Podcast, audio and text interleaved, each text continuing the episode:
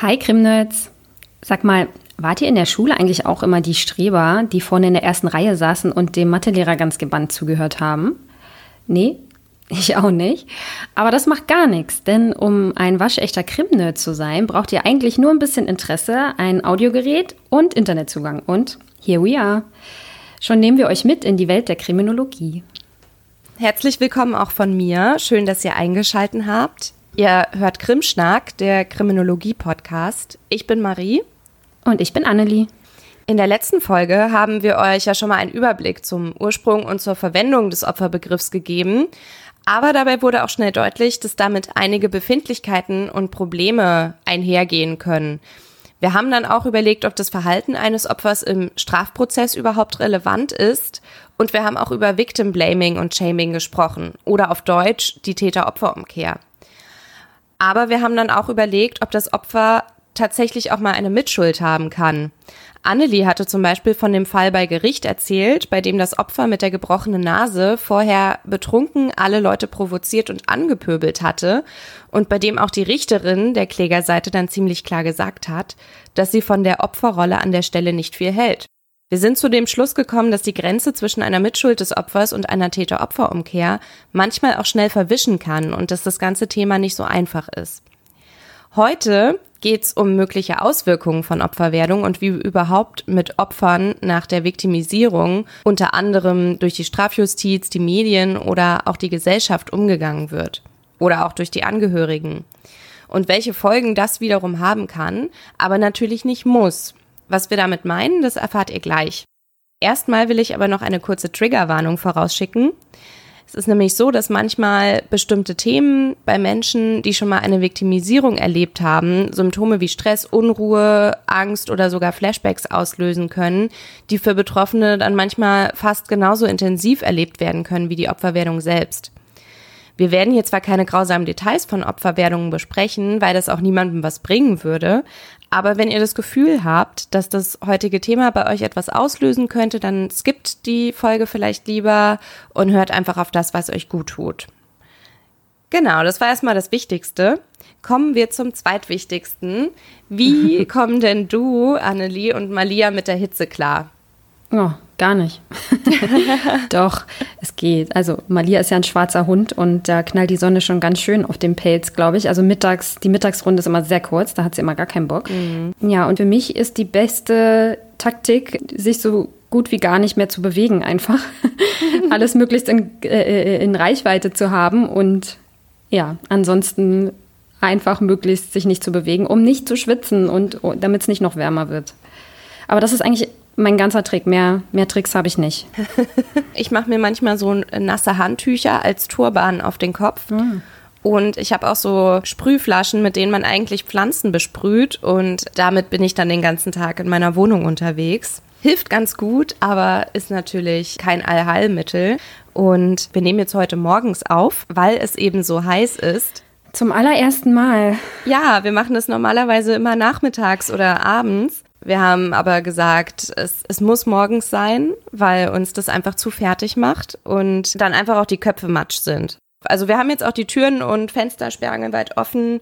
Wenn ihr irgendwie mal Straßenlärm hört, bitten wir das zu entschuldigen. Es geht nicht anders. Ja, und wir haben leider noch kein professionelles Tonstudio, wo wir das machen könnten. Und klimatisiert vor allem. Genau. Leider noch nicht, aber was nicht ist, kann ja werden. Genau. Genau. Naja, aber ich würde sagen, macht's euch mal gemütlich. Bei diesem Wetter dann am besten mit einem kalten Tuch auf dem Kopf und vielleicht auch einem kühlen Getränk irgendwo im Schatten. Wir legen los. Krimschnack. Der Kriminologie-Podcast.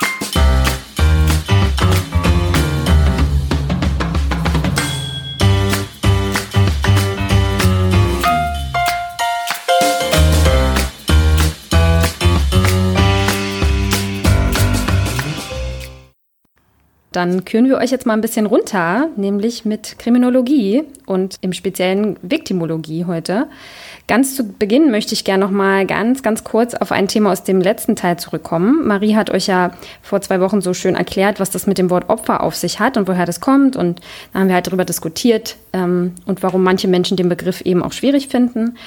Ich hatte euch dann diese Alternativen, also Revpo, das Opfer rückwärts und Erlebende genannt. Und im Übrigen habe ich versucht, auch mal diesen letzten Begriff, die Erlebenden, ähm, auch mal einzubauen, jetzt statt Opfer. Und ich muss sagen, für mich funktioniert der Begriff gar nicht, weil ich jetzt erst auch so bemerkt habe, dass das ja so was Anhaltendes ist, die Erlebenden. Als würden sie es dauerhaft erleben. Und das stimmt ja nicht. Also sie haben es einmal erlebt, diese Menschen, die Opfer und erleben es ja jetzt nicht mehr. Das wäre ja furchtbar, wenn das irgendwie ein Dauerzustand wäre. Und deswegen finde ich das Wort Erlebende doch nicht so gut, wie es beim letzten Mal bei mir geklungen hat. Hm. Ja, gebe ich dir recht. Aber das nur dazu. Wisst ihr, welchen Begriff wir aber total vergessen haben? Den Geschädigten, beziehungsweise die Geschädigte.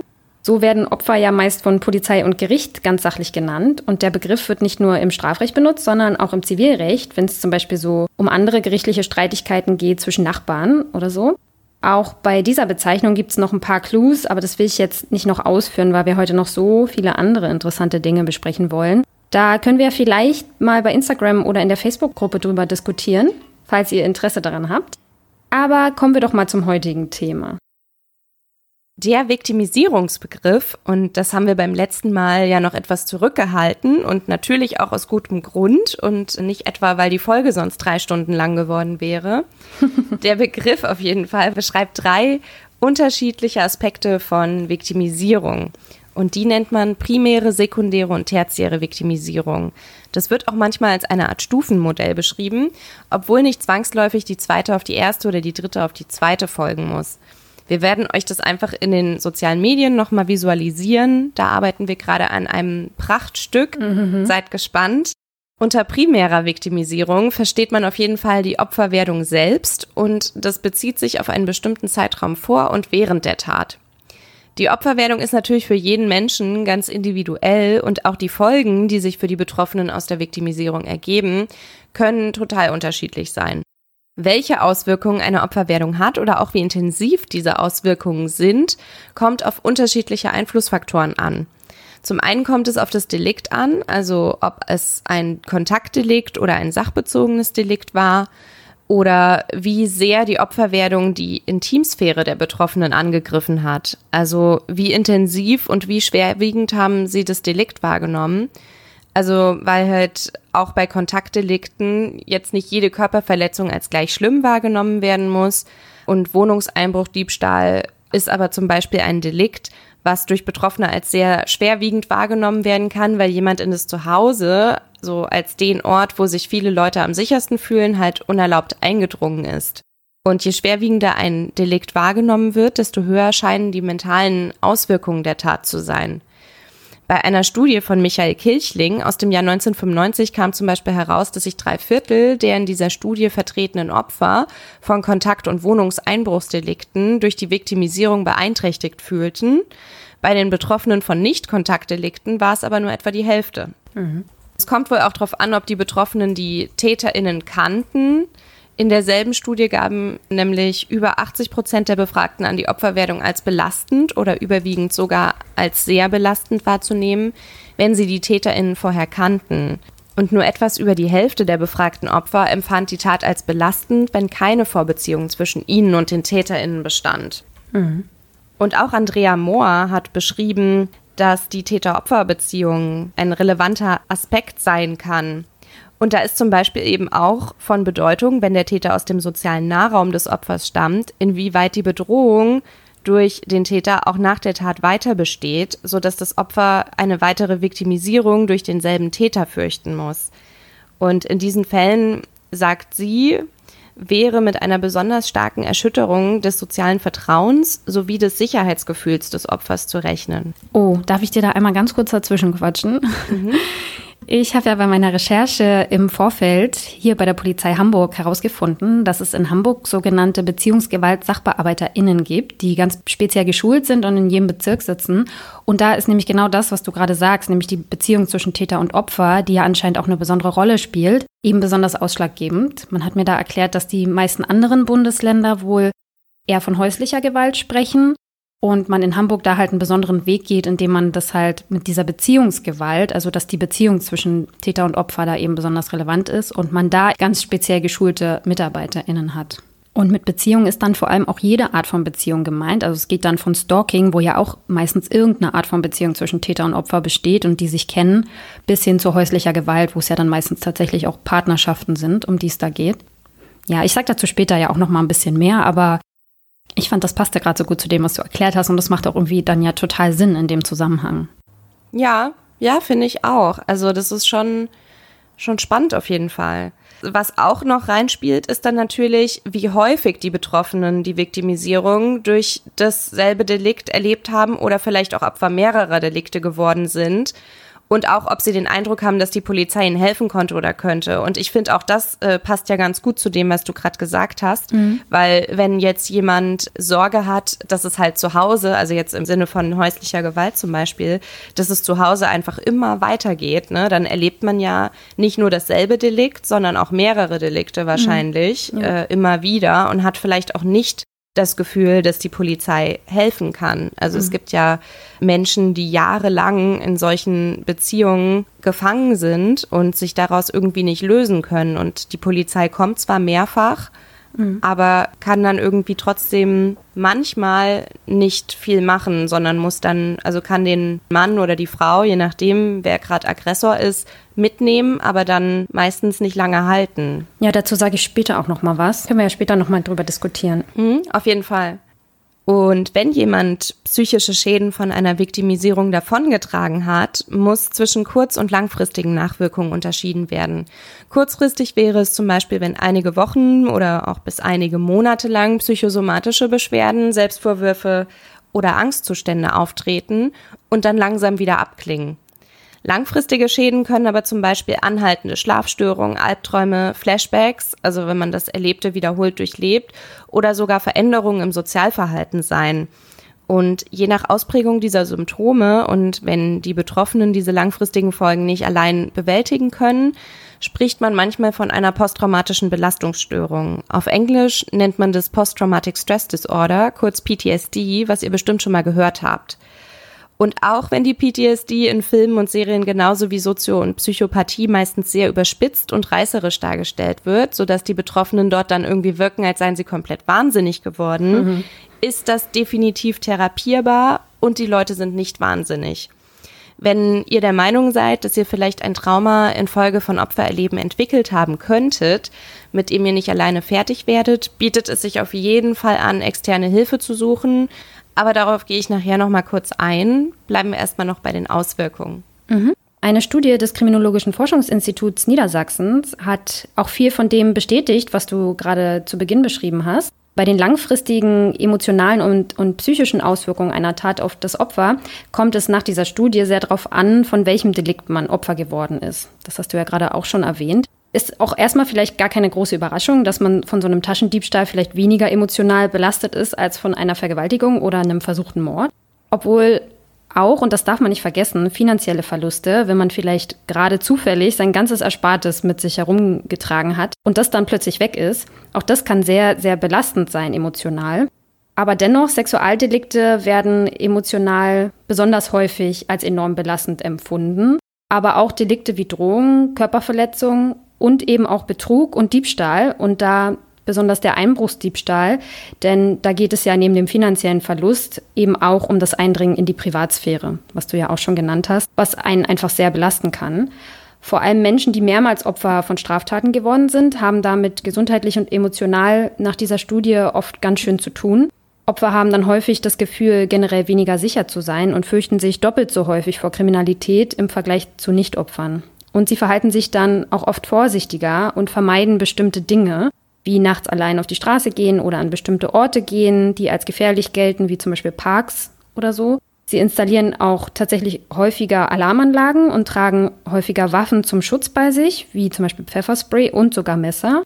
Alles in allem muss man sagen, dass auch nach dieser Studie die Auswirkungen der Opferwerdung schon echt enorm sind. Und kann ich dem nur beipflichten, was du gerade gesagt hast. Es ist auf jeden Fall so, dass jeder, der da das Gefühl hat, dass einen sowas sehr belastet, sich da Hilfe suchen sollte und nicht versuchen sollte, damit allein klarzukommen. Denn wie man merkt, ist das doch sehr, sehr prägend.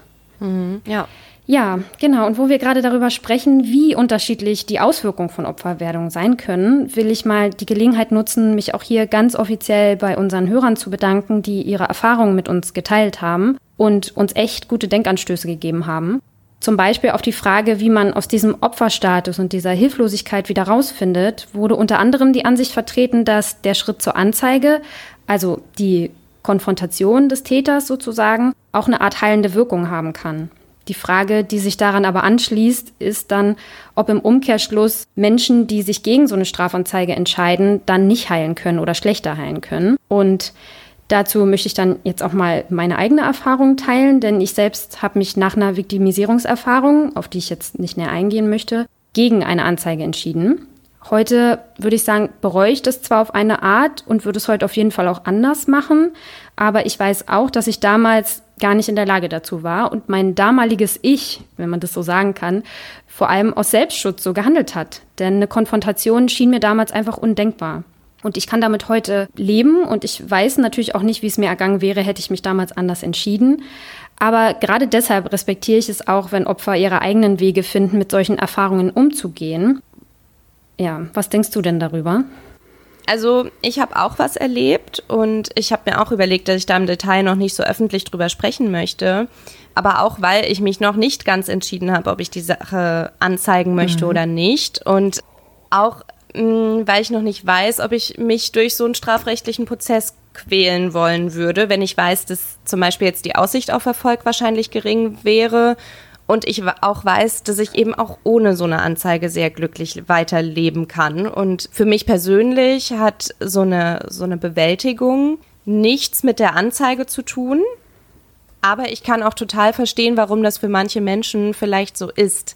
Also das kann ja auch, wie eine Person aus unserer Facebook-Gruppe meinte, ein Akt des das Heft wieder in die Hand nehmen sein. Ja, definitiv. Und es muss halt einfach jeder Mensch mit sich ausmachen und entscheiden, was diesem Menschen eben gut tun würde. Mhm. Und ich finde, das ist halt auch die Frage, und ne, die, die muss jede Person für sich beantworten, ob einem sozusagen allein der Akt der Anzeige ausreichen würde und man eben mit jedem Ausgang nach einer Anzeige den eigenen Strafwunsch befriedigen könnte. Also auch falls ein mildes Urteil gefällt wird oder der Prozess sogar eingestellt werden würde. Oder, ich habe lange überlegt, ob ich das jetzt sage, mhm.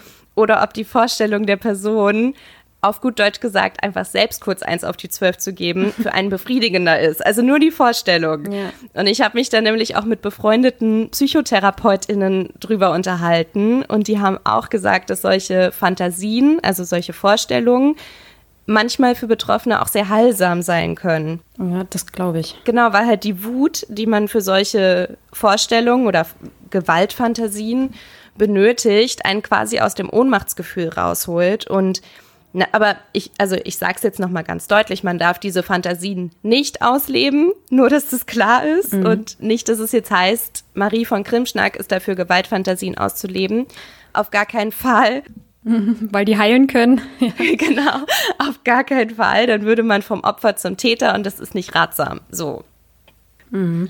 Ich muss aber auch noch eine andere Sache sagen. Also ich, also zumindest jetzt für mich rückblickend, warum ich ja vorhin auch meinte, dass ich es ja auch teilweise ein bisschen bereue, geht es gar nicht so sehr darum, dass mein eigenes Strafbedürfnis jetzt irgendwie nicht befriedigt wurde. Natürlich habe ich bestimmt auch darüber fantasiert, der Person irgendwie, keine Ahnung, äh, eins überzubraten mit einem Baseballschläger oder so, aber würde es auch nie tun. Aber vor allem geht es mir im Nachhinein darum, dass dadurch, dass diese Person ja in dem Moment nicht bestraft wurde, ja, sie ja vielleicht auch weitermacht damit, weißt du, und mhm. auch andere Menschen Opfer werden vielleicht von dieser Person. Und deshalb, also vor allem deshalb, denke ich mir heute, oder deshalb ist es auch so, dass ich da auch noch drüber nachdenke, weil ich mich frage, was wohl aus dieser Person geworden ist und ob es andere gibt, denen es ähnlich ergangen ist. Und das ist eigentlich das, was noch mehr an mir nagt, als jetzt vielleicht mein eigenes Strafbedürfnis.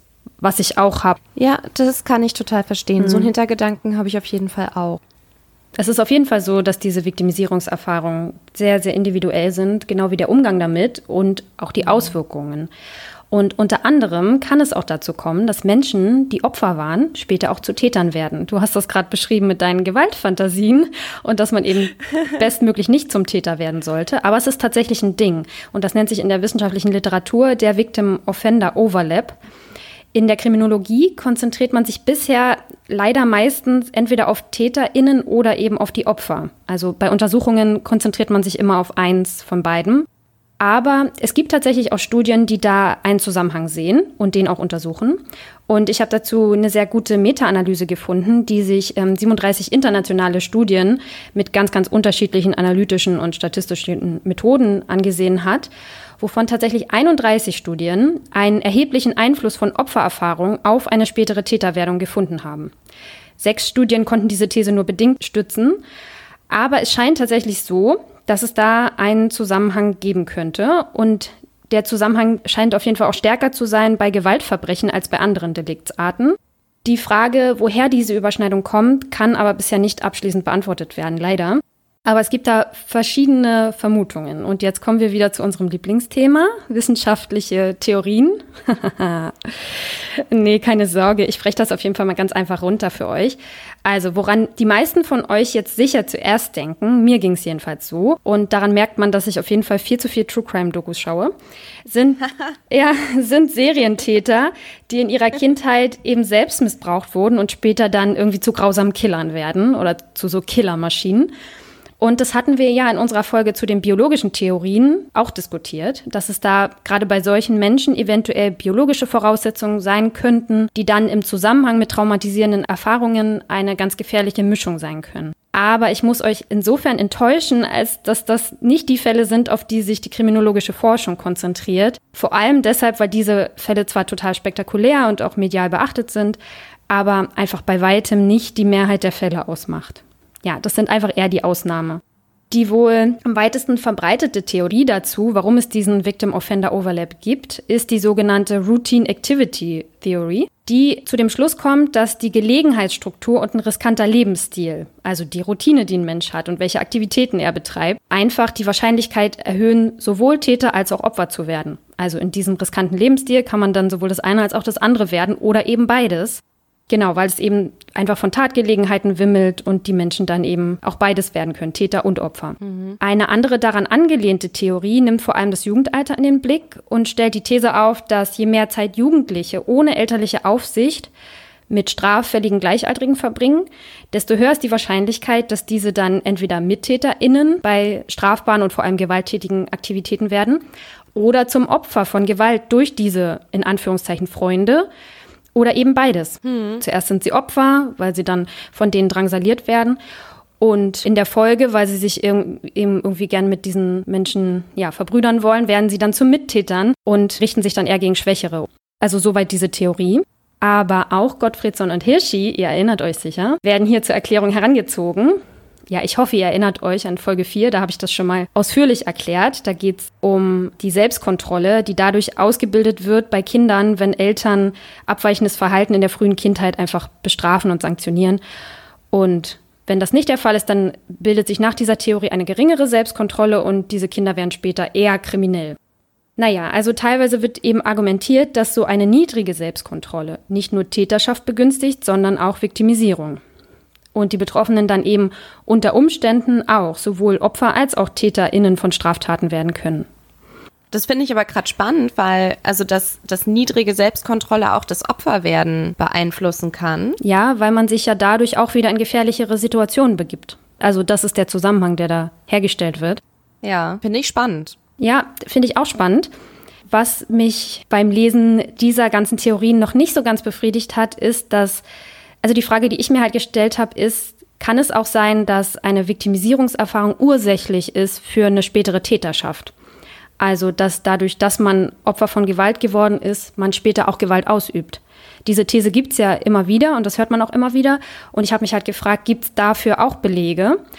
Und zu diesem Thema habe ich äh, auch noch ein paar interessante deutsche Studien gefunden, unter anderem auch wieder vom KfN. Ich weiß, ich reiz meinen Teil hier schon wieder sehr aus, aber passt auf, es lohnt sich auf jeden Fall. Ich mache es auch kurz. Also, in dieser einen Studie ging es darum, dass die physische Gewalt durch Eltern zum Beispiel unter anderem zur Folge haben kann, dass Jugendliche selbst gewalttätig werden. Also das war eine Dunkelfeldbefragung unter Jugendlichen zu selbstberichteter Delinquenz und eben Opfererfahrung, weil es sich auf die Gewalteinstellung und die Konfliktkompetenzen auswirkt. So die These der Autoren dieser Studie. Und ich interpretiere das so, dass eine Art Normalisierungsprozess stattfindet, bei dem Gewalt im Leben eines Kindes durch Vorbilder und Bezugspersonen einfach vorgelebt wird und das Kind dementsprechend selbst Opfer wird von dieser Gewalt und auch sieht, wie andere Menschen, zum Beispiel Geschwister, Opfer werden. Naja, und durch diese Selbstverständlichkeit von Gewalt wird dieser Mensch dann auch eher zu Gewalt gegen Schwächere greifen, um sich durchzusetzen. Aber auch andere unaufgearbeitete Traumata durch Missbrauch oder ähnliches können sich negativ auswirken, so dass ein Mensch mit Stress und Belastung im weiteren Verlauf seines Lebens schlechter umgehen kann und unter Umständen auch schneller aggressiv wird und auch schneller mal snappt in Momenten, wo er halt sehr, sehr gestresst ist. Ja, ich finde das richtig spannend, äh, diese Zusammenhänge. Ich, also, und ich finde auch nicht, dass du deinen Teil ausreizt. Also von mir aus kannst du das auch alles länger machen, weil wir ja eigentlich meistens nicht wissen, was die andere sagt. Mhm. Und wir ja irgendwie immer nur grob gucken, wer welche Themenbereiche übernimmt. Mhm. Deshalb höre ich das auch immer zum ersten Mal, was ihr jetzt gerade von Annelie gehört habt. Und deshalb kann das von mir aus auch gerne länger gehen. Ja, zu dem Bereich gibt es aber auch wirklich vielfältige Studien, die sich dem aus unterschiedlichen Perspektiven genähert haben. Und das würde wirklich den Rahmen sprengen. Also man kann darüber, glaube ich, fast echt eine ganze Folge machen. Und ja, das wollte ich jetzt an der Stelle nicht. Aber vielleicht können wir das ja irgendwann nochmal machen, dass wir uns das nochmal noch ein bisschen genauer angucken. Ja, super gerne, auf jeden Fall. Na gut, kommen wir mal zum nächsten Schritt. Mhm. Wenn die Geschädigten nach krimineller Opfererfahrung durch unangemessene Reaktionen der Umwelt weitere Schädigungen davontragen, dann nennt man das sekundäre Viktimisierung. Und die Umwelt setzt sich dabei irgendwie zusammen aus den Angehörigen der Strafjustiz, den Medien und dem Rest der Gesellschaft. Unangemessene Reaktionen können einigen Forschenden zufolge zum Beispiel sein, wenn die Handlungen dieses Umfelds den Bewältigungsansätzen des Opfers zuwiderlaufen. Und in Bezug auf das nähere Umfeld, also die Angehörigen, wäre das zum Beispiel der Fall, wenn die Geschädigten in ihrem Bewältigungsprozess gedrängt werden, schneller damit fertig zu werden und quasi schneller zur Normalität zurückzukehren. Mhm. Oder wenn Unverständnis für die Nachwirkungen gezeigt wird oder auch geäußert wird oder wenn die Viktimisierung einer Person das Weltbild der Angehörigen dieser Person erschüttert und die Angehörigen im Umgang mit der Person überfordert sind, dann können die Angehörigen vielleicht nicht den Umgang oder die Unterstützung geben, die die Person gerade bräuchte. Oder was noch schlimmer ist, wenn dem Betroffenen durch die Umwelt eine Mitschuld vorgeworfen wird. Und da reichen auch Fragen wie Warum warst du denn zu der Zeit an dem Ort? Was hast mhm. du dir dabei gedacht? Habt ihr mhm. vorher geflirtet? Mhm. Wieso hast du dir den Drink bezahlen lassen? Mhm. Aber sowas kann natürlich auch nicht nur von Angehörigen kommen. Denn auch der Umgang der Strafjustiz mit Opfern ist immer wieder ein Thema, wenn man sich mit der sekundären Viktimisierung beschäftigt. Denn auch die Reaktionen von Polizei und Justiz können eine sehr negative Wirkung auf jemanden haben, der gerade Opfer einer Straftat geworden ist.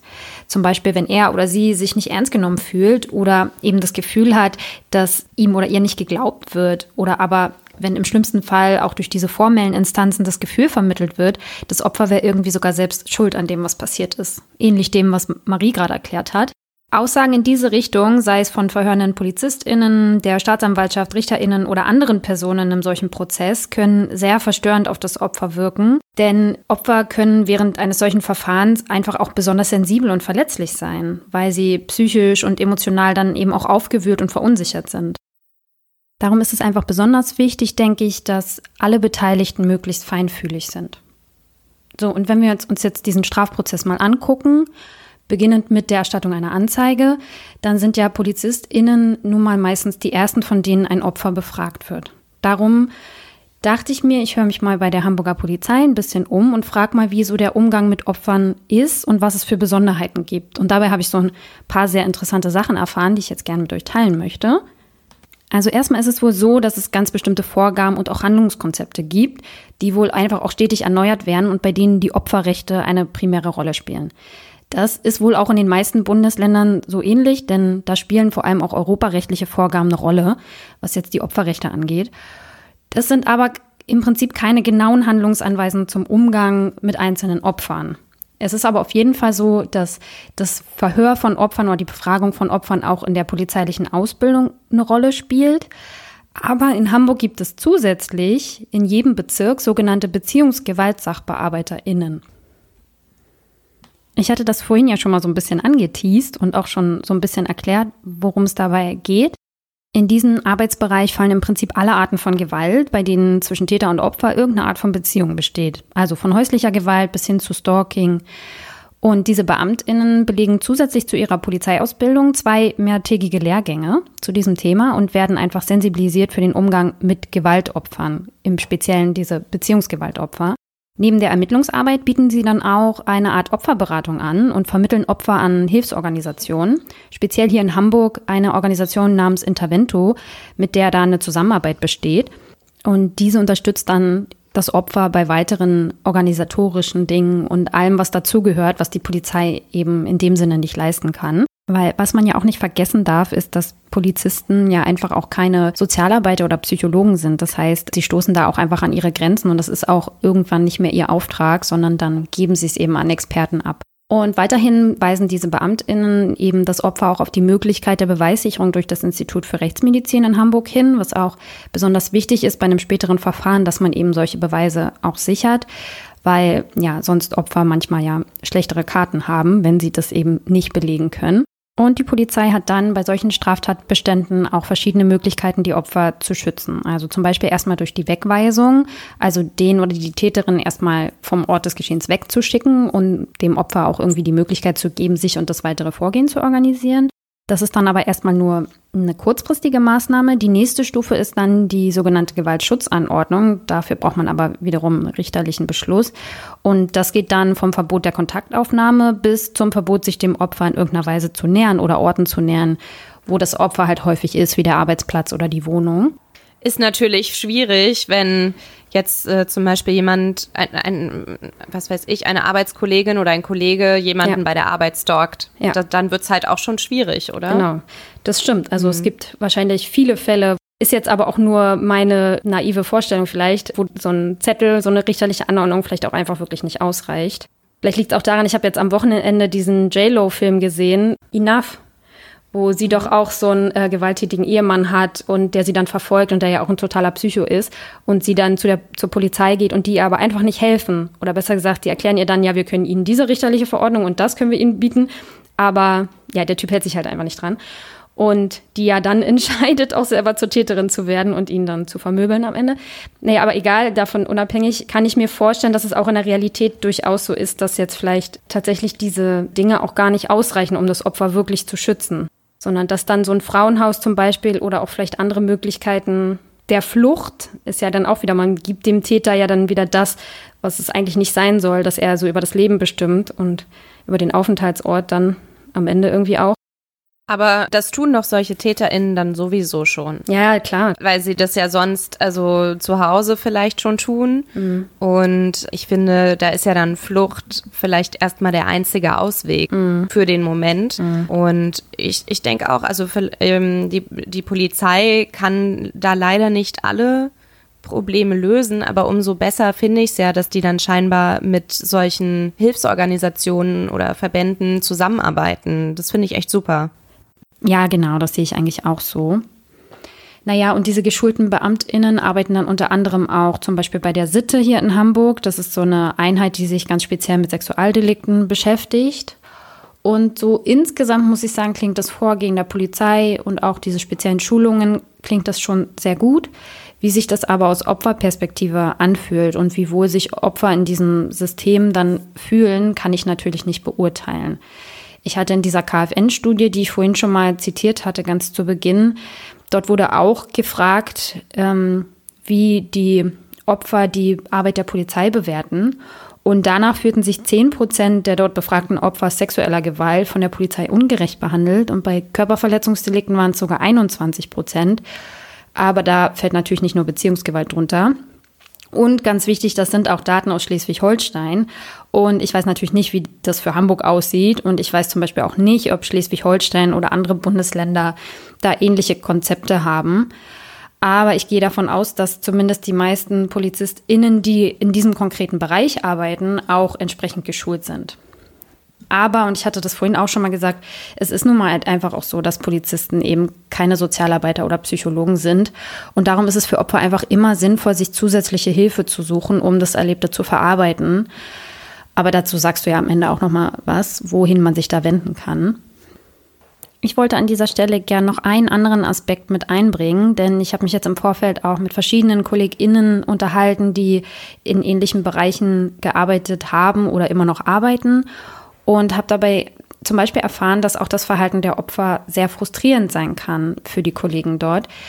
Ähm, zum Beispiel, wenn Opfer immer wieder zu ihren Peinigern zurückgehen und dadurch für die Kollegen vielleicht auch unglaubwürdig werden, wenn man nicht versteht oder nachvollziehen kann äh, oder denkt, dass der Leidensdruck vielleicht doch nicht so groß ist, wie man zunächst dachte.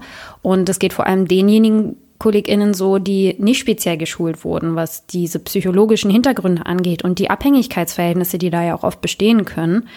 Und das betrifft zum Beispiel auch Menschen im Drogen- und Prostitutionsmilieu, die dann von Gewalt betroffen sind.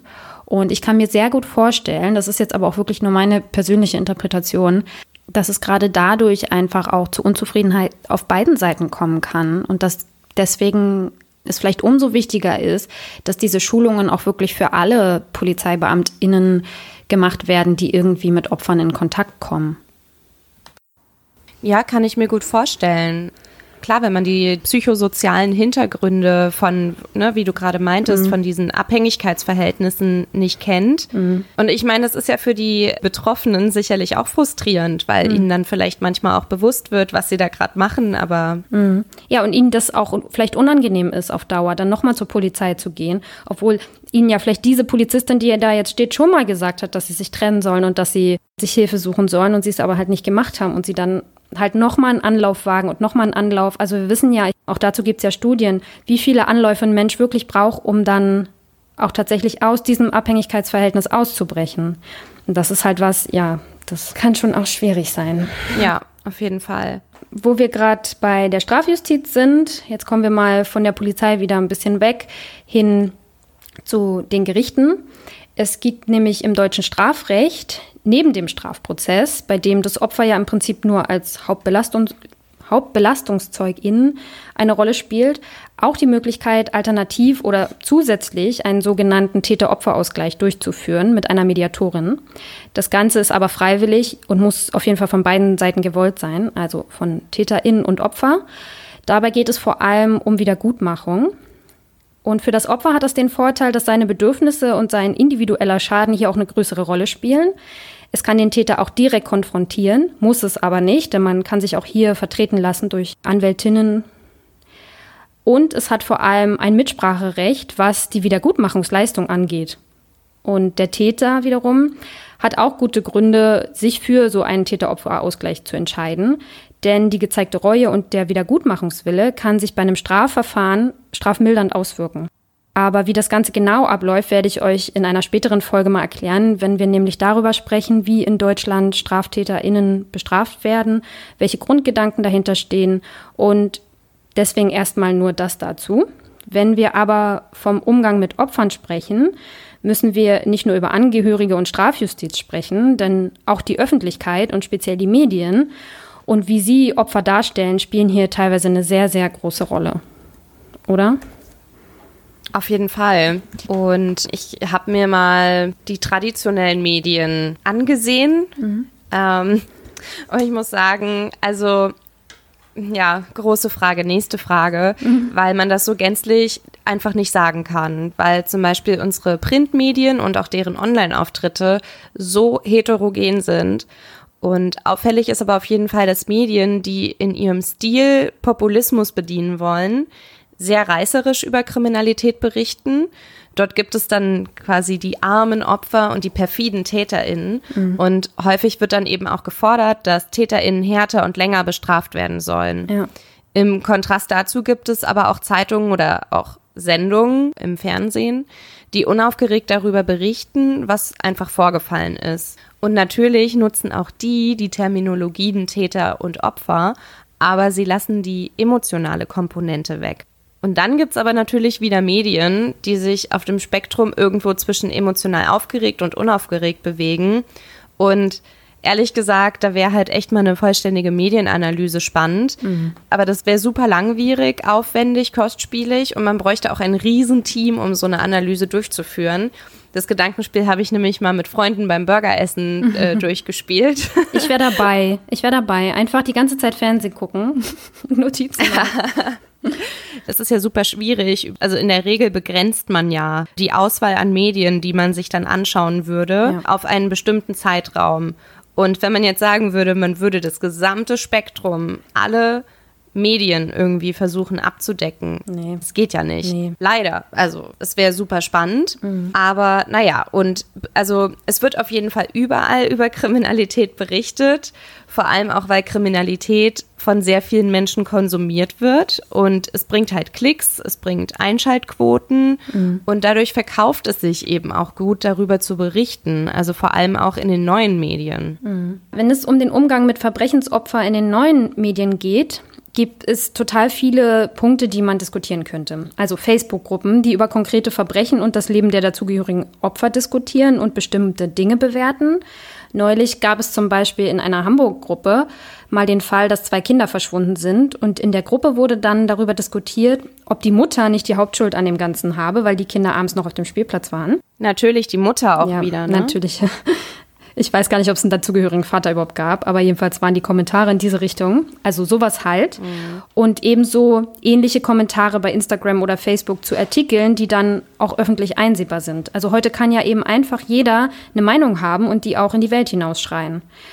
Und ohne Rücksicht auf Betroffene oder Angehörige. Und das kann eben gerade auf Opfer, aber auch auf die Angehörigen auch wirklich sehr belastend wirken. Aber auch Netflix und Amazon Prime und wie sie alle heißen, zähle ich jetzt mal zu den neuen Medien. Und dort boomt ja das True Crime Genre wie noch nie und mit vielen Dokumentationen zu wahren Kriminalfällen etc.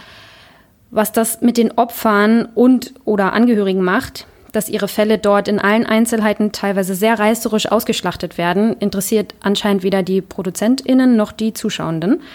Aber weil wir ja nun mal ein Podcast sind und auch der Podcast ein Medium ist, bei dem immer häufiger wahre Fälle nacherzählt werden, oft auf der Grundlage von Medienberichterstattungen, wollen wir uns speziell mal damit kritisch auseinandersetzen. Und zu unserem großen Glück habe ich von Selina auf Facebook den Hinweis bekommen, dass sie genau zu diesem Thema zwei Interviews geführt hat auf ihrem Blog, der heißt Definismus. Packe ich euch auch in die Show Notes. Dort hat sie das veröffentlicht und unter anderem mit einem Opfer gesprochen, dessen Fall schon in mehreren Podcasts besprochen wurde. Und ich habe die Erlaubnis, aus diesem Interview mal zu zitieren. Auf die Frage zum Beispiel, wie es sich anfühlt, dass der eigene Fall in True Crime Podcasts besprochen wird, war die Antwort dieses Opfers. Es ist ziemlich beschissen und am liebsten würde ich demjenigen schreiben und fragen, was ihn beeinflusst, so etwas überhaupt zu machen. Ich finde es grenzwertig, über Fälle zu berichten, von denen Opfer oder Angehörige betroffen sind. Jeder Angehörige kann das dann hören und wenn man dann noch seine persönliche Meinung darüber abgibt, ist das grenzwertig, weil die Menschen diese persönliche Meinung hören und sich so fühlen, als würden sie schon wieder an den Pranger gestellt werden. Ich selbst fühle mich total unwohl dabei und höre super ungern etwas über meinen Fall in solch einem Format. Ich ärgere mich auch jedes Mal darüber. Am meisten ärgere ich mich, dass die Informationen aus irgendwelchen Klatschzeitschriften stammen und die Person, die berichtet, sich viel zu wenig damit beschäftigt hat. Mhm. Da kommt in mir gleich die qualitative Forscherin durch, weil ich lese jetzt allein aus diesem Statement schon wirklich viele Dinge, die sie ja daran kritisiert. Und das erste ist also, woher stammen die Informationen? Die Medienberichterstattung, auch die kann ja verzerrt sein oder sogar falsch sein einfach. Und diese Informationen werden dann auch nochmal wiedergekäut. Ja. Das andere ist die persönliche Meinung und das stört mich persönlich auch sehr an bestimmten Formaten, dieses, dass dann Dinge einfach bewertet werden. Ich habe neulich auch einen deutschen True Crime Podcast gehört, den ich dann auch ausmachen musste. Da ging es um den Fall äh, Elijah Lamb. Das ist ein Fall einer Kanadierin, aber also eine junge Frau, die stirbt, die vorher psychische Probleme hatte und am Ende wurde es von offizieller Seite so gewertet, dass es wohl ein Unfall beziehungsweise ein Suizid war. Und die Eltern dieser jungen Frau haben sich auch damit abgefunden oder haben das für sich auch akzeptiert. Und in diesem Podcast wurde dann einfach bewertet oder wurde dann darüber diskutiert, wie es denn sein kann, dass die Eltern das jetzt so hinnehmen und warum sie nicht dafür kämpfen, weil halt die Internet-Community der Meinung ist, da muss ein Mord dahinter stecken. Und ja, wie die Eltern sich halt so verhalten könnten und dass man selbst ja nie, wenn das eigene Kind sterben würde, sich so zurückziehen könnte. Und das fand ich wirklich total grenzwertig, weil ich mir dachte, wer kann sich dann anmaßen, das jetzt zu bewerten, wie die Eltern einer verstorbenen jungen Frau sich verhalten? Das ist doch Finde ich unmöglich. Ja, naja, das, das waren ja quasi stellvertretende Opfer durch mhm. den Tod ihres Kindes. Ja. Und es gibt ja irgendwie generell so eine Vorstellung, wie sich Opfer zu verhalten haben. Definitiv. Und wenn Opfer das eben nicht tun, dann wird das negativ bewertet. Und das ist ja, ja eben genau die sekundäre Viktimisierung, ja. über die wir vorhin gesprochen haben das dann irgendwie, das passt einfach dann nicht in das Bild dieser Menschen und sie schreien dann ins Internet hinaus, was sie davon halten. Mhm. Und ich finde, auch was du vorhin meintest mit den falschen Informationen, die dann häufig auch reproduziert werden. Also zum Beispiel, ne, wenn sich jetzt jemand nur auf Zeitungsartikel stützt und diese Artikel mhm. aber falsch waren, und das dann aufgegriffen wird und immer wieder reproduziert wird, dann ergeben sich da wie so, wie so Echokammern, ja, genau. die diese falschen Informationen immer weiter verbreiten, bis man nicht mehr weiß, ja, sind das jetzt falsche Infos oder ne, irgendwann nimmt man es dann als gegeben hin. Ja, ja, genau. Und das finde ich nämlich auch gefährlich. Genau. Und ja, eben gerade dieser sensible Umgang mit dem Opfer oder dass man vielleicht nicht jedes grausame Detail dann auch noch ja, aufmerksamkeitsheischend irgendwie ausschmückt. Mhm. Ja, das ist hier eben halt auch so ein Ding. Und weißt du, an welchen Fall ich dabei auch denken musste? An den Fall Natascha Kampusch. Ja, ja, ja, auf jeden Fall. Das ist ein Entführungsopfer, also für diejenigen, die es vielleicht nicht wissen, ein Entführungsopfer. Es ist jetzt auch schon eine ganze Weile her, ich weiß nicht mehr genau in welchem Jahr. Sie war mehrere Jahre, hat sie im Keller eines Mannes leben müssen und konnte sich aber dann eben irgendwann befreien. Und das Problem bei ihr war, was heißt das Problem? Ich empfinde das ja gar nicht als Problem, aber für die Medien oder für die Öffentlichkeit das Problem war eben, dass sie als Opfer irgendwie eine zu starke Persönlichkeit war und auch zum Beispiel Sachen gesagt hat wie, ja, ich hatte Mitleid mit meinem Täter. Also irgendwie hatte man das Gefühl, sie war zu glücklich, sie hat in Interviews gelacht und das hat ihr die Öffentlichkeit so übel genommen, weil sie nicht dieses arme, gebrochene Opfer war, was gefühlt die Leute sehen wollten in dem Moment. Ja. Und ich stelle mir die Frage, warum wollten die Leute das denn sehen? Doch eigentlich nur, um sich daran zu ergötzen und um ihr Weltbild zu bestätigen, oder? Einen anderen Grund kann ich mir nicht vorstellen, warum man sowas sehen will. Also so richtig kann ich das jetzt auch nicht nachvollziehen, woran das liegen könnte, dass die Menschen dann gerade solche Opfer, also von solchen Quellen gibt es mehrere. Ich kenne auch noch einen Fall aus den USA, da war das ähnlich.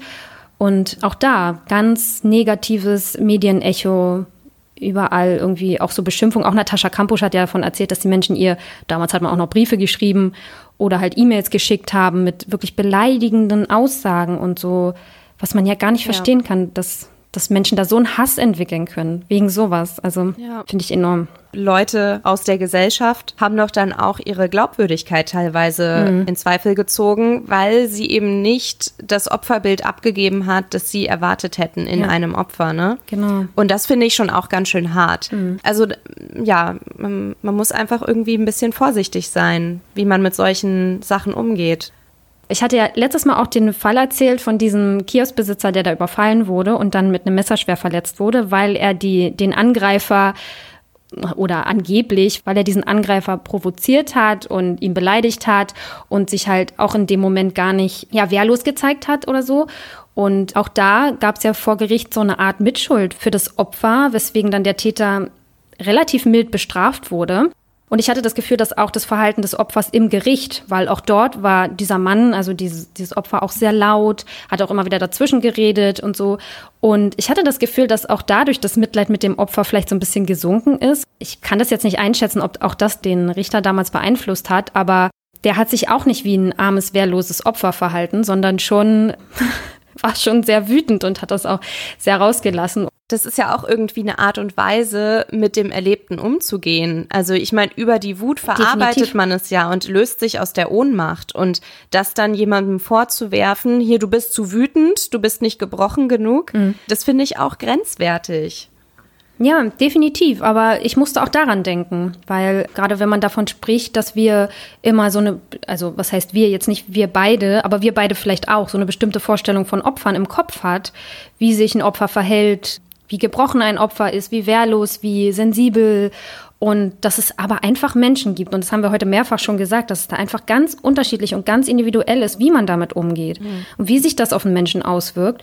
Und dass dann Menschen eben einfach auch ganz andere Wege haben, sich da wieder rauszuwinden und Und wenn das heißt, dass sie ihren Täter im Gericht dann einfach auch konfrontieren wollen und ihn anschreien wollen und ihm sagen wollen, was das soll, dass er da jetzt irgendwie die ganze Ware beschädigt hat und wie viel Geld das kostet und so, ähm, ja, das weiß ich nicht. Wer will das bewerten und warum wollen wir das bewerten? Irgendwie sollte das eigentlich, also das zumindest für mich eigentlich gar keine Rolle spielen. Ja. Diese interviewte Person sagte auch, dass sie selbst True Crime Podcasts hört, aber nach eigener Aussage nur sehr gut recherchierte, die einen gewissen Respekt gegenüber den Opfern und Angehörigen haben. Hier wurde Zeitverbrechen ganz explizit genannt. Generell meint die Person, dass es für die meisten Betroffenen von solchen Straftaten eher schlecht sei, solche Podcasts zu hören. Bei ihr persönlich gäbe es immer wieder Details in einem Podcast, die sie dann triggern und dass so mitunter verdrängte Details auch wieder hochkommen. Bei ihr, ihrem eigenen Fall kritisiert sie, dass manche Details schlichtweg nicht stimmen, also wie ja schon in der Aussage vorher klar wurde, oder ganz schlecht dargestellt wurden. Und ganz zum Schluss appelliert das interviewte Opfer noch an die True Crime Community, nicht zu vergessen, dass sich hinter all diesen Fällen echte Menschen verbergen und dass man als Konsument durch seine Entscheidung auch mitbestimmt, wie berichtet wird. Und das stimmt natürlich auch. Ja. Sehe ich auch so. Und ich persönlich mag True Crime Podcasts, wie ich ja schon gesagt habe, auch nicht, in denen einfach ein Fall aus den Medien irgendwie nacherzählt wird, weil das für mich irgendwie wenig Mehrwert hat. Vielmehr finde ich das dann gut, wenn Kriminalitätsphänomene auch in so einen größeren und gesellschaftlichen Kontext gebracht werden und man am Ende irgendwie auch was draus lernt. Und das war für uns ja unter anderem auch der Anlass, unseren Podcast hier ins Leben zu rufen, weil uns genau dieser Kontext so oft gefehlt hat und wir gern noch mehr Wissenschaftlichkeit in diesen Diskurs einbringen wollten. Ja. Und unser Kollege Tobi vom Tatwort Podcast hat genau zu diesem Thema auch ein Interview mit Laura und Paulina vom Mordlust Podcast geführt. Mordlust ist ja einer der erfolgreichsten True Crime Podcasts in Deutschland. Und umso schöner finde ich das, dass die beiden PodcasterInnen sich da richtig viel Gedanken über die Form ihrer Darstellung machen. Hört da auf jeden Fall gerne mal rein. Und ganz zum Schluss will ich noch mal ein Zitat aus dem zweiten Teil des Artikels von Selina, in dem sie mit äh, der Kriminalpsychologin Lydia Benecke gesprochen hat, zitieren. Diese sagt nämlich, ich glaube, im besten Falle, wenn es denn wirklich so funktioniert, merken die Menschen, die sich damit beschäftigen, dass die Welt komplizierter ist, als sie dachten. Dass zum Beispiel, wenn man sich mit True Crime beschäftigt, man sich auch mit den Entstehungsgeschichten von Verbrechen beschäftigt. Und das fand ich jetzt ein ganz schönes Schlusswort dazu, weil Lydia Benecke kennen ja sicher viele, ist ja eine sehr bekannte Kriminalpsychologin und hat auch gute Bücher. Ich habe zwei von ihr und fand die echt ganz gut. Ja, ich habe auch ein paar. genau. Also, gut. Abschließend. Also, was primäre und sekundäre Viktimisierung ist, wissen wir jetzt. Aber es gibt noch eine Form, die ein Resultat dieser beiden Formen sein kann. Also, wie Marie schon vorhin gesagt hat, es muss nicht so sein, dass diese dritte Form auf die zweite folgt. Die zweite kann auch komplett ausbleiben, also die sekundäre Viktimisierung. Und es kommt nur zu dieser tertiären Viktimisierung. Und bei dieser tertiären Viktimisierung gibt es verschiedene Definitionen. Wir meinen jetzt damit an dieser Stelle aber eine dauerhafte Annahme der Opferrolle durch das Opfer selbst. Daraus resultieren können Gedanken an Suizid, aber auch Rachegelüste. Auf jeden Fall wird das weitere Leben des Opfers sehr, sehr stark durch die Viktimisierungserfahrung geprägt. Darum sollte im besten Fall durch eine Therapie dagegen gearbeitet werden. Du, aber weißt du, was mir in den letzten Wochen noch im Kopf herumgegangen ist? Ich habe mir nämlich nochmal die ganzen Zuschreibungsprozesse angesehen oder also mir darüber Gedanken gemacht und vielleicht passt das jetzt auch gerade ganz gut.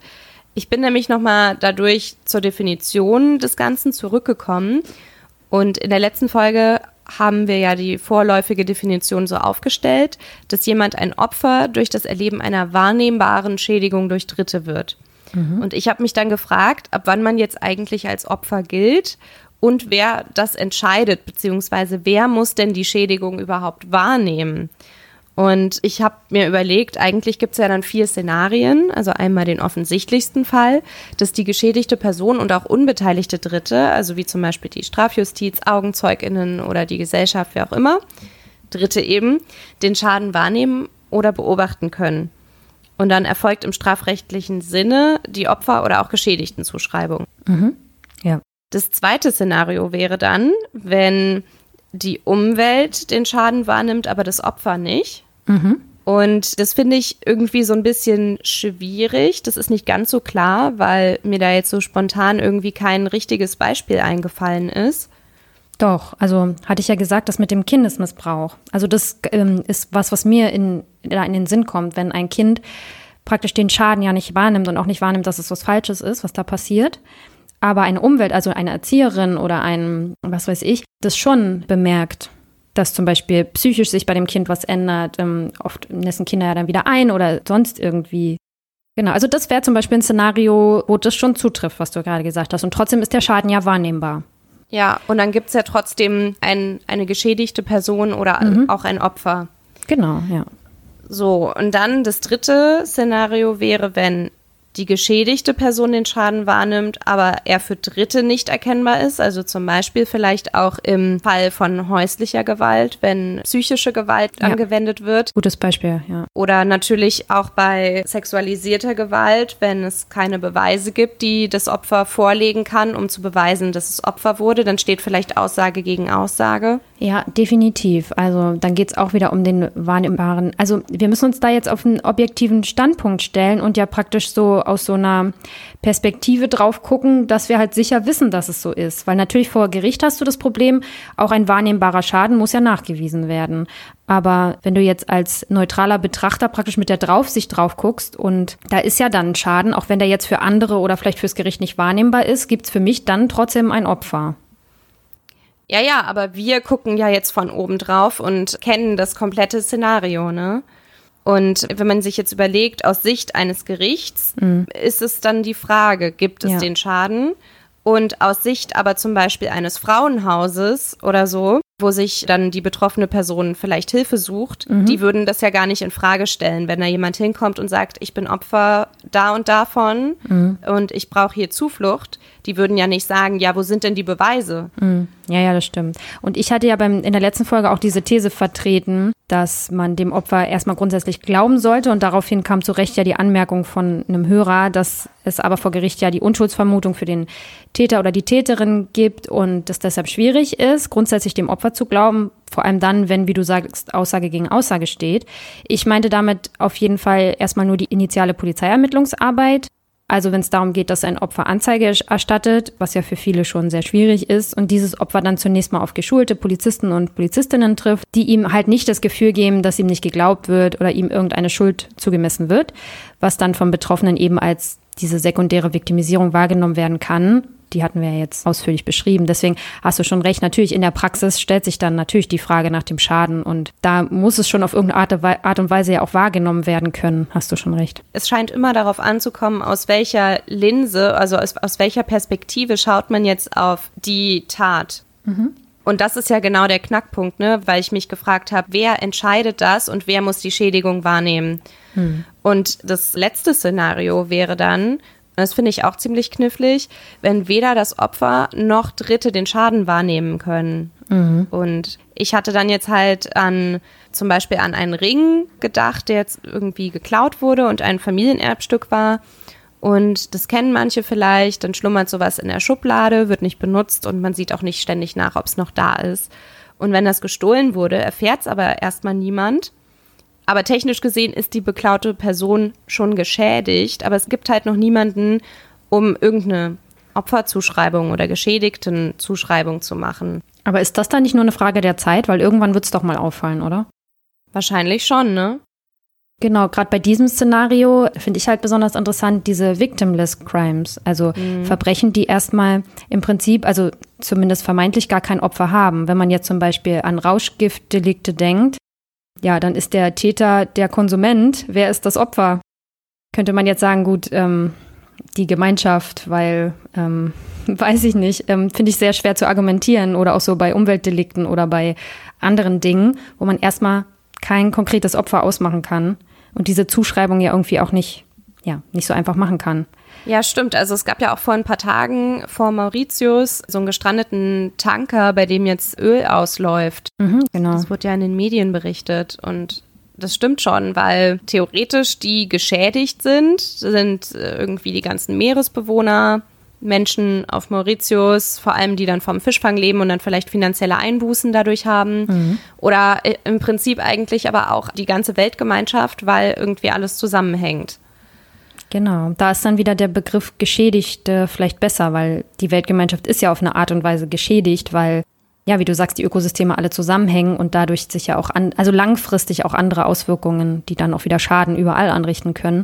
Aber ja, der Begriff Opfer ist dann in dem Moment schwierig. Obwohl, wenn du jetzt an die Fischer denkst, die dann vom Fischfang leben, die sind für mich schon wieder konkrete Opfer irgendwie dieser, dieser Tat dann, wenn da jetzt ein Schuldiger ist, der dafür verantwortlich ist sozusagen, weil die ja schon auch wieder betroffen sind und sich, also das ja auch selber diesen Schaden wahrnehmen, oder?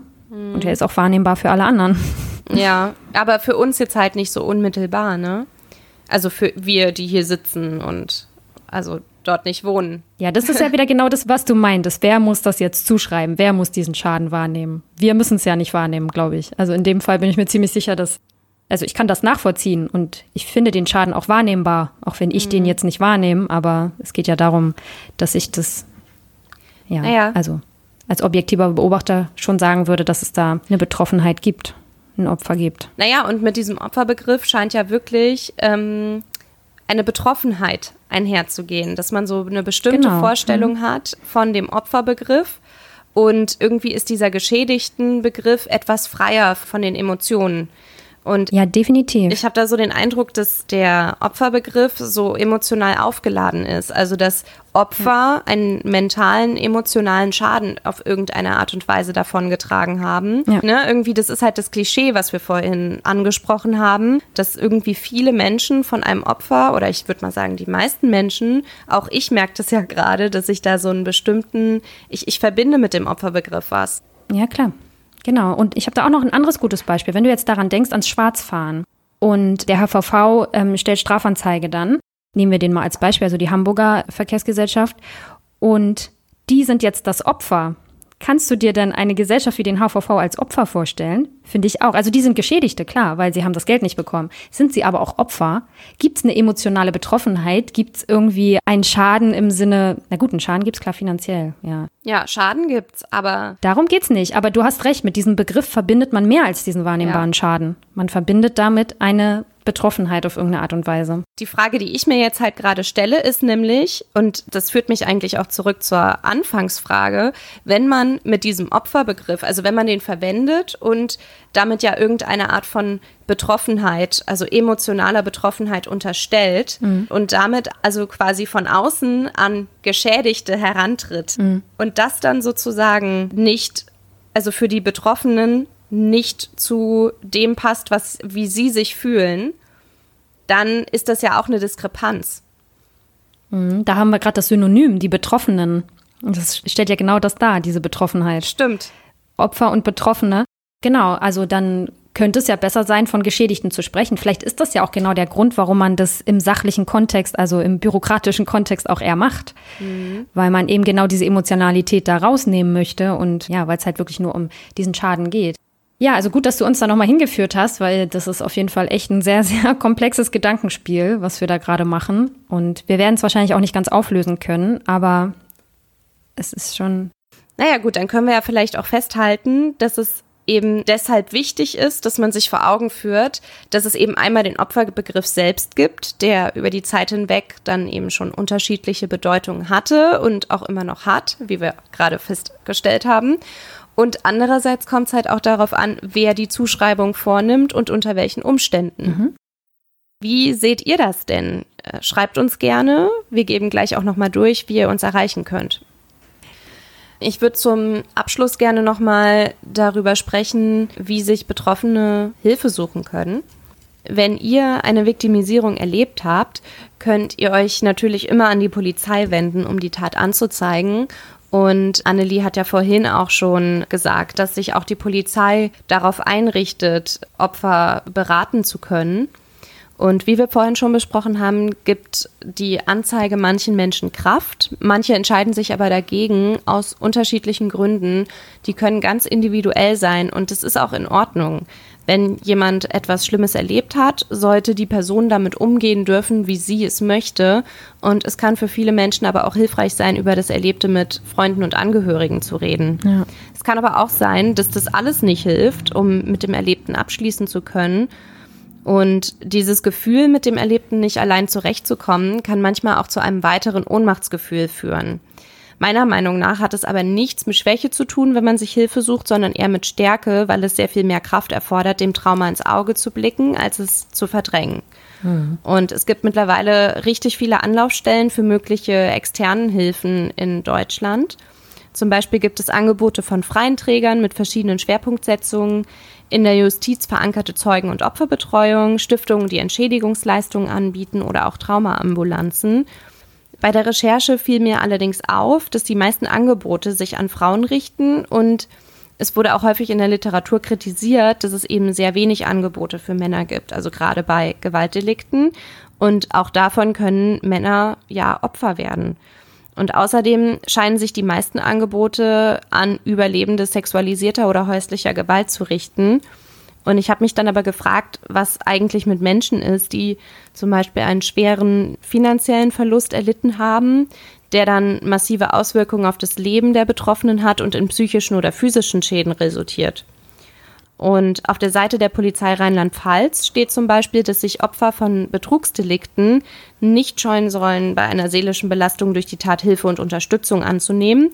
Und als Anlaufstellen dafür nennen sie dort die Opferschutzbeauftragten der Polizeipräsidien von Rheinland-Pfalz und den Weißen Ring. Also die Polizei ist wirklich durchaus darauf eingerichtet, Betroffene zu betreuen, wie ihr auch von Annelie gehört habt. Aber natürlich scheint es auch ein bisschen unterschiedlich zu sein. Also es, es scheint nicht bundesweit genau das gleiche Angebot zu geben, mhm. war mein Eindruck. Und zum Weißen Ring, das ist auch die Adresse, die ich euch zum Abschluss nennen möchte, weil der Weiße Ring eine Vielzahl an Delikten abdecken kann.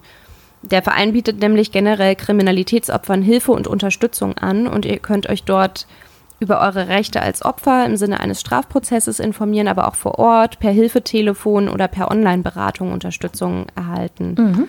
Im Internet findet ihr ihn unter www.weißer mit doppel-s-ring.de. Die Nummer des Hilfetelefons lautet 116 006. Mhm. Und zusätzlich empfehle ich die Opferfibel vom Bundesministerium der Justiz und für Verbraucherschutz. Dort wird auch ausführlich erklärt, wie man Anzeige erstatten kann, wie der Prozess abläuft, was man bei Angst vor der Anzeige oder dem Prozess machen kann und an wen man sich wenden kann etc.